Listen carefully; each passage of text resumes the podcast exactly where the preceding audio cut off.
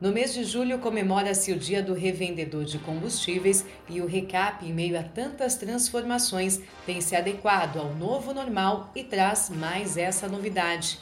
Para ficarmos ainda mais ao lado dos nossos associados e da revenda de forma geral, o Recap Podcast vem com informações, notícias, análises e entrevistas exclusivas com um olhar voltado ao setor de combustíveis.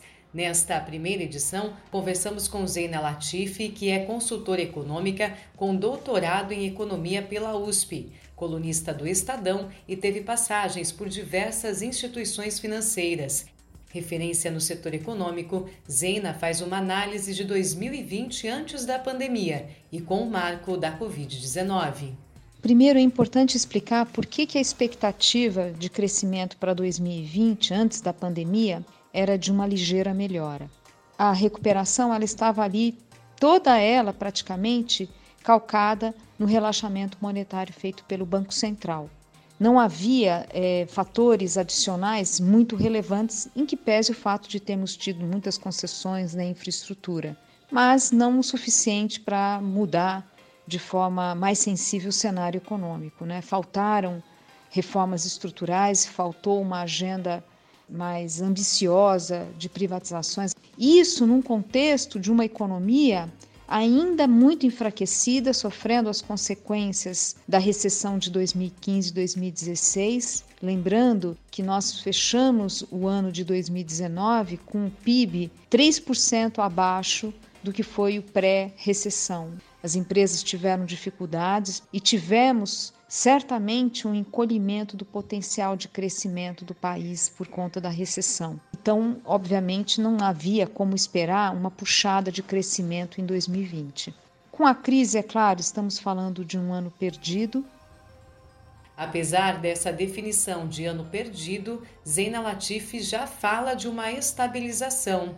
Um ponto positivo né, na altura do campeonato é que as projeções de recessão para esse ano elas têm se estabilizado ou até melhoraram um pouquinho na margem, alguma coisa em torno de 6,5%. Correntemente, as projeções do mercado estão numa recessão de 6,10%, mas enfim, pelo menos a gente está vendo uma interrupção da piora das projeções que a gente estava vendo até então. O motivo disso é que ficou claro que abril foi o fundo do poço, Maio a gente já teve números positivos, em parte impulsionados pelo auxílio emergencial e pela própria acomodação das pessoas a essa nova realidade. Daqui para frente, na análise da consultora econômica, ainda temos um caminho incerto, diante principalmente da situação preocupante das empresas e do desemprego. Difícil saber afirmar né, sobre o ritmo de recuperação daqui para frente, porque tem, obviamente, o relaxamento do isolamento, mas ao mesmo tempo a gente tem os consumidores ainda muito assustados, não só pela questão da saúde, mas também pelo desemprego que vai continuar em alta. Ele até o retrato do desemprego é até melhor do que de vizinhos nossos, em função de políticas do governo, mas de qualquer forma nós sabemos que está contratado uma piora do desemprego daqui para frente. Isso segura a melhora da confiança do, do consumidor. E Claro, temos aí uma situação financeira das empresas muito preocupante. Então, demora para as empresas conseguirem superar esse estrangulamento de agora e certamente um encolhimento do, do PIB potencial. A expectativa para 2021 é de um ano desafiador. 2021, a projeção do mercado está em um crescimento de 3,5% do PIB. Pessoalmente, eu acho muito otimista, que é algo mais próximo de 2, 2,5 me parece mais factível. Ficam desafios para o ano que vem, tem a questão fiscal, que é central, questão da saúde, questão financeira das empresas, enfim, o ano de 2021 ou ao longo desse segundo semestre, já indo para 2021, é ano de recuperação, mas provavelmente um movimento lento né, ambiente de uma forma geral ainda instável, o que requer um certo conservadorismo de empresários, de investidores. Então é positivo, mas é importante pé no chão. Esta edição do Recap Podcast traz por fim a análise econômica específica para o setor.